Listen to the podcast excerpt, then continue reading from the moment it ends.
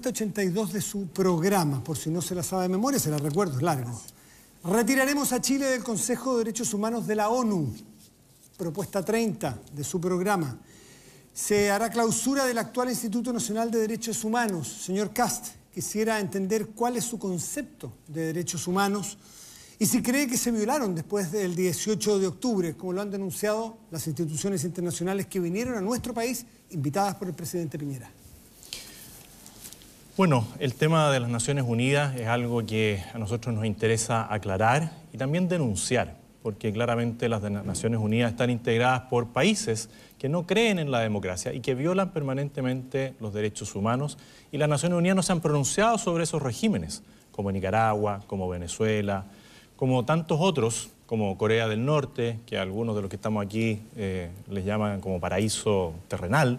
Bueno, claramente eh, que existan en el Consejo de Seguridad de las Naciones Unidas países como eso nos hacen a rechazar esa organización y también decir que nos queremos retirar. Respecto del Instituto de Derechos Humanos, lo que hemos planteado es que tiene que haber una reformulación y para hacer una reformulación creemos que hay que cerrar el actual porque claramente no está cumpliendo con sus fines. Los derechos humanos son de todas las personas. Y lo que hemos visto, incluso en el asesinato hoy día de Denise por parte de una persona que dispara fuegos artificiales, que están prohibidos, porque en Chile no se aplica la ley, vemos en algunas imágenes cómo hay algunos integrantes de esta organización que están ahí al lado de esta persona que dispara y que eventualmente va a ser condenado si es que se le captura como asesino y no hacen nada.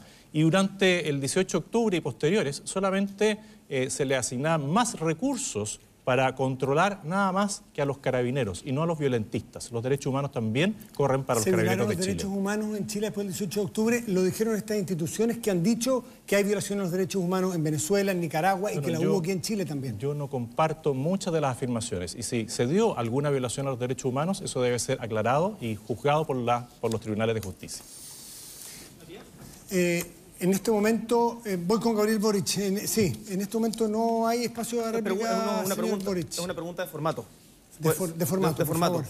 Cuando un candidato miente flagrantemente, ¿se le puede hacer ver? Como el caso de Cast. ¿Y si alguien no contesta, se le puede recriminar que conteste? Hay derechos a réplica, establecidos en el formato. ¿Mm? ¿Les parece? Perfecto. Eh, Señor eh, Gabriel Boric, no pasó un día desde que se juntó con Daniel Jadue a tomar un café para incluirlo en su campaña y generar una unidad de campaña después de la primaria. Eh, no pasaron pocas horas hasta que él lo amenazó en una campaña. Digo amenazó porque usted utilizó ese término, no hay espacio para amenazas. ¿Cómo se puede gobernar en un conglomerado de esa forma? ¿Cómo se puede convivir? Matías, eh, en primer lugar, dos cosas que me parece importante decir. La ONU José Antonio ha condenado tanto a Venezuela como a Nicaragua por graves violaciones a los derechos humanos. Así que ojalá tengamos más rigurosidad en, lo que, en, lo que se dice y además, y además no está comprobado quién mató a Denise. Un poquito más de respeto por las víctimas, de, eh, en este caso de Denise. Dicho esto, respondiendo a la pregunta.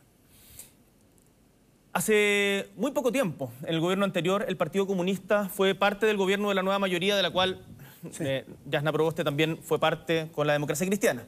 Igual y, que igual, igual, que parte del Frente Amplio en su momento. Vamos, igual que parte tiempo, por favor. Y tuvo una actitud sumamente leal, leyéndose el programa hasta el final y cumpliendo y defendiendo los objetivos que se habían acordado colectivamente. ¿Cuál es mi punto de vista respecto a esto? Yo reitero lo que dije. Acá no hay espacio para amenazas, porque lo que corresponde es juntarnos en función de las convicciones compartidas, que es lo que yo estoy viendo cuando voy a San Fernando, cuando voy a Panguipulli, cuando estoy en Río Bueno, en Arica o en Magallanes al Partido Comunista, al Frente Amplio, al Frente Regionalista y a miles de independientes que están comprometidos con la campaña y avanzando en conjunto. Señor Boric, en 2016 usted dijo que estaba a la izquierda del Partido Comunista. ¿Mantiene esa posición? Y quiero aprovechar de preguntarle si usted cuando sea presidente, el próximo, el próximo septiembre, va a acudir a la parada militar.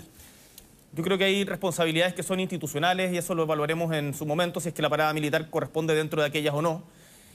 Y respecto a la pregunta que me hacía, eh, la política es dinámica. No me quedó claro, ¿va a ir? ¿Va a ir a la parada militar? Si es una responsabilidad institucional como presidente de la República, voy a asistir a todas las, a todas las eh, actividades que correspondan como presidente de la República. Hay funciones que son de Estado y ahí no caben los caprichos de cada uno.